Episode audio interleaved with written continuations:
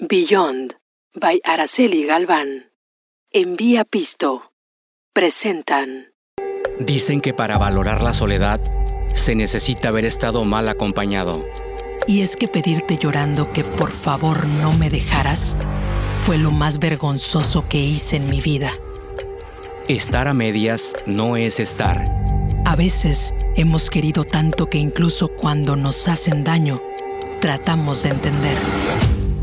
Sin embargo, dicen que nunca somos víctimas de nadie, sino cómplices de lo que permitimos. Qué difícil es salvar a alguien que está enamorado de quien no lo merece. De amor y otras decepciones. Basado en hechos reales. Hola, soy Gaby Ventura. Quiero darte la bienvenida a un nuevo episodio de mi podcast. A lo largo de estas ocho temporadas, todos los martes hemos escuchado las historias de mujeres y hombres en donde muchas veces nos hemos sentido identificados. Para que este proyecto salga adelante, se requiere de muchísimo esfuerzo. Por eso, si deseas donar desde cualquier parte de la República Mexicana o inclusive otros países para que continúe este podcast, puedes hacerlo mediante depósitos o transferencias bancarias al siguiente número 5579 0701 4063 3721 Banco Santander. De antemano, quiero decirte que todo suma. Mil gracias por tu colaboración y ahora sí, que disfrutes de este episodio. Siempre son carismáticos y te dejan ver todo su encanto. Sus palabras hacen magia que decirles que no es bastante difícil son exageradamente generosos, tanto que tú jamás pagarás las cuentas. Se enamoran en segundos, mueren y probablemente hasta matarían por ti. Y después de seis meses te sientes verdaderamente estúpida y te prometo que no es culpa tuya haber caído en esa trampa. Y sí, probablemente sentirás en determinado momento que estás loca. La verdad es que no me sorprendería, porque harán todo lo posible para hacerte sentir que eres la persona más bonita del mundo mientras ya se están acostando con alguien más. Y entonces te das cuenta que una batalla se convierte en una guerra y se siente como si estuvieras muriendo en el piso del baño. Y habrá momentos en los que te disculparás por algo que ni siquiera hiciste. No te podrás ir, pero sabes perfecto que no te puedes quedar. ¿Cuánto tiempo tomará? No tienes idea, y sentirás que tienes la culpa y te sientes de la chingada, pero así es esto. Así es justo como se siente cuando te enamoras de un narcisista. No, estas no son palabras mías, tampoco de un especialista. Esto es lo que cuenta Lauren Spencer Smith, una chava de 20 años, que cuenta cómo y qué es lo que pasa cuando te enamoras efectivamente de un narcisista. Es una rola que hace algún tiempo platicando con alguien sobre cómo la estaba pasando después de terminar su relación. Me la compartió.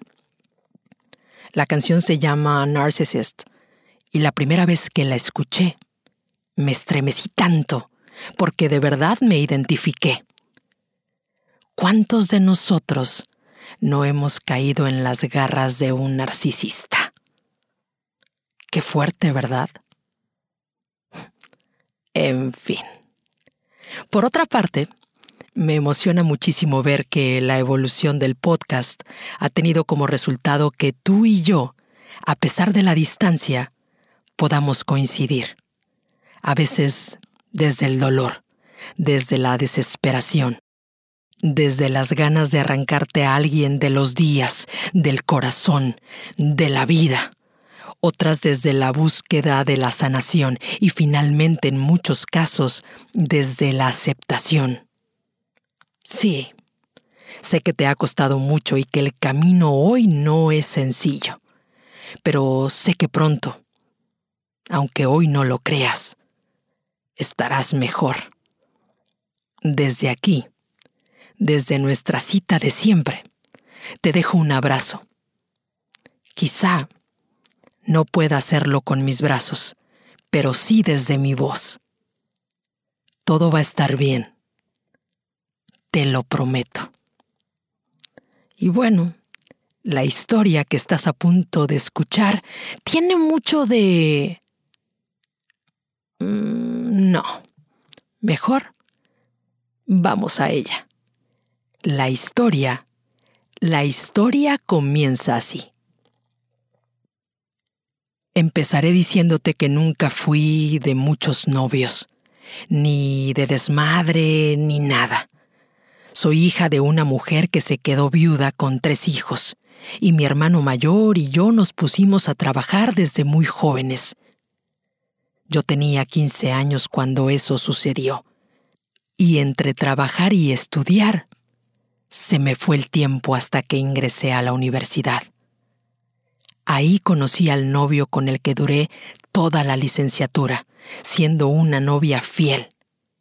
Pero al final no funcionó. Después de cinco años él me terminó por aburrida. Decía.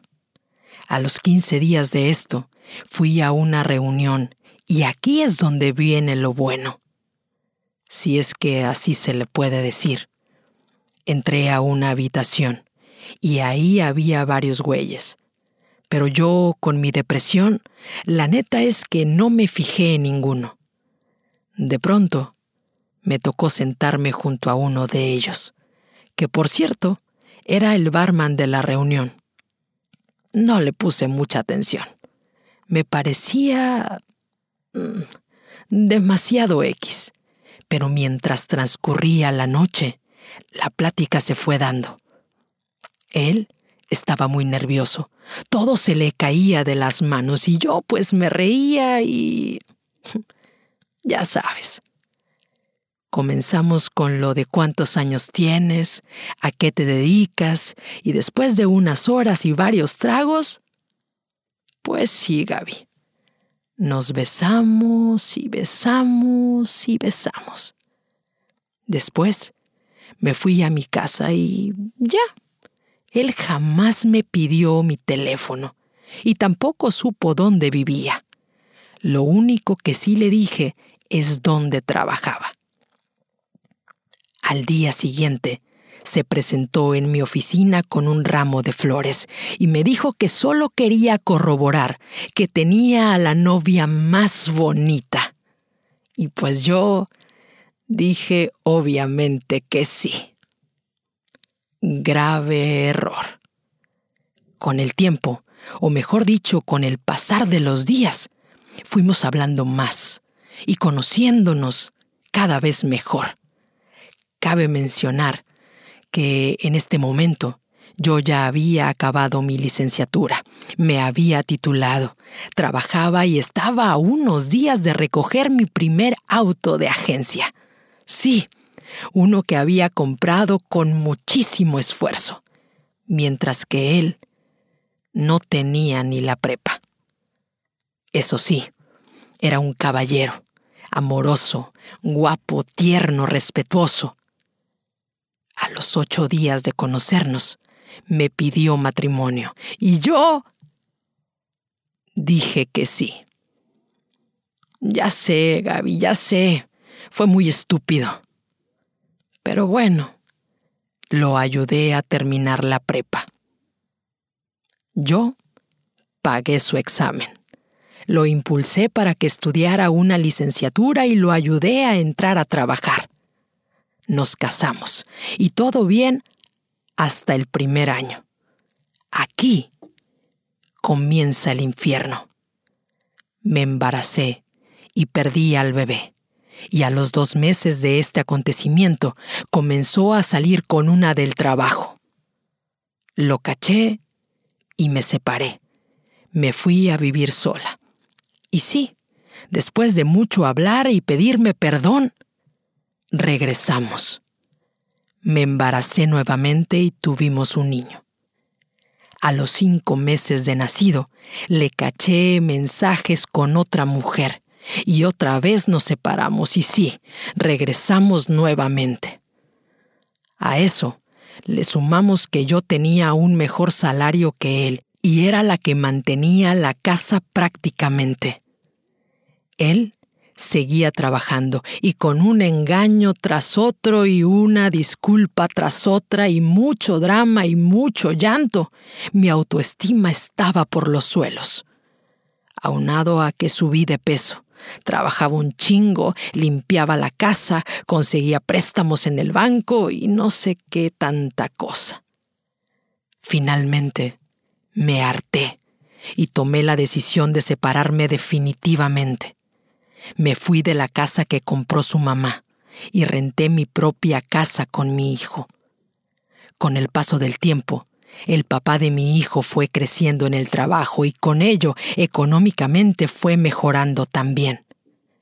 Sin embargo, no nos divorciamos, pero estábamos en ese ir y venir, en esta situación pendeja que obviamente no tenía forma de terminar bien. Así que sí, Gaby, intelectualmente soy muy capaz, pero emocionalmente me llevo el premio de la más pendeja. Y aquí viene, ¿por qué te lo digo? Éramos una familia prácticamente, pero no vivíamos juntos. Él se cambió de casa y se vino a vivir muy cerca de nosotros, a unos 500 metros. Hacíamos casi todo juntos, pero eso sí, en sus horarios y sus tiempos disponibles, y yo estúpidamente con la ilusión de que podríamos estar juntos nuevamente, toleraba que nos dejara esperando horas para pasar por nosotros, para ir a comer o al cine o de paseo o simplemente con cancelar por cuestiones de trabajo. Cuando yo le decía que saliéramos de viaje, me decía que no podía, pero que él pagaba todo y que me fuera con el niño. Y yo lo cachaba en otros lugares con sus amigos. Y cuando le reclamaba, me decía que sí, que estaba de viaje, pero que era de trabajo. Cuando íbamos al cine, comenzaba a decirme que se sentía mal, nos llevaba a la casa y casi casi se desmayaba del dolor de estómago. Y luego en la noche me enteraba que estaba en el antro y ya te imaginarás, yo reclamaba y él decía que había ido porque ya se había sentido bien y que no tenía nada de malo. Oye, antes de seguir con la historia, vayamos a escuchar a quienes hacen posible que tú y yo estemos en nuestra cita de siempre. Por supuesto, mis patrocinadores. Vamos y venimos. No me tardo. Beyond by Araceli Galván. Nail Art Studio. Artistas profesionales. Glamour, trendy, classy. Arroyo del Tigre número 16, Colonia San Francisco, Matamoros, Tamaulipas, México. Agenda tu cita 8683-899911. Instagram Beyond by AG. Beyond by Araceli Galván. Be the exception.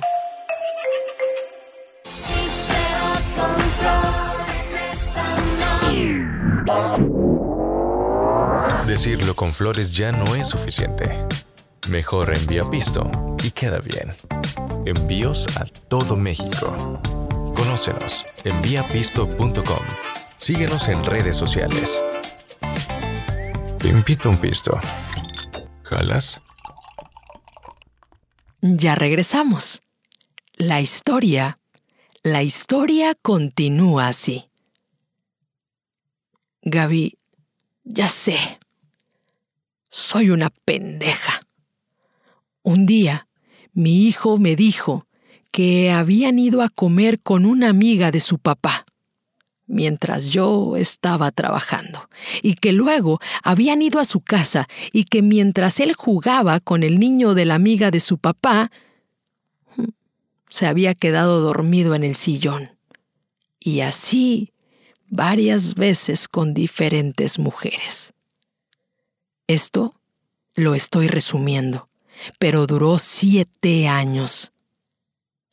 Las disculpas llenas de drama en dos ocasiones me hizo un desmadre, primero por un compañero de trabajo y luego por un amigo de Facebook. Me aventó, me dijo piruja, pero se disculpaba con los regalos carísimos y continuaban las mentiras.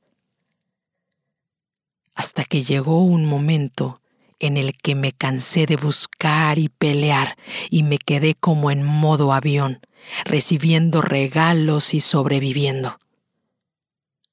Un día, mi hermana y varios amigos me decían que por qué no lo espiaba, que por qué no indagaba y les dije que no, que ya me había cansado, que si Dios quería que me enterara de algo, un día sentada en mi casa me iba a enterar que mientras tanto no me iba a mortificar.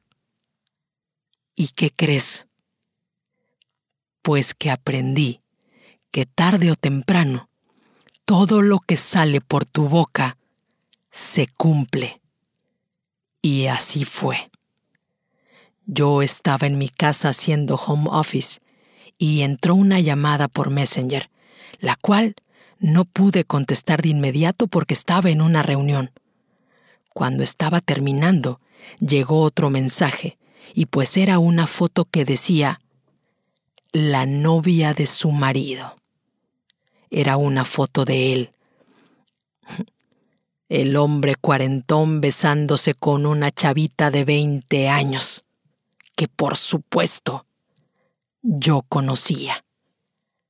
Gaby, en ese momento, Sentí que mi corazón literalmente se rompía, y es que es importante decirte que ya llevábamos como unos dos años sin pleitos, haciendo planes a futuro, ya sabes, comprar una casa, el viaje a Europa, todo pintaba como cuento de hadas.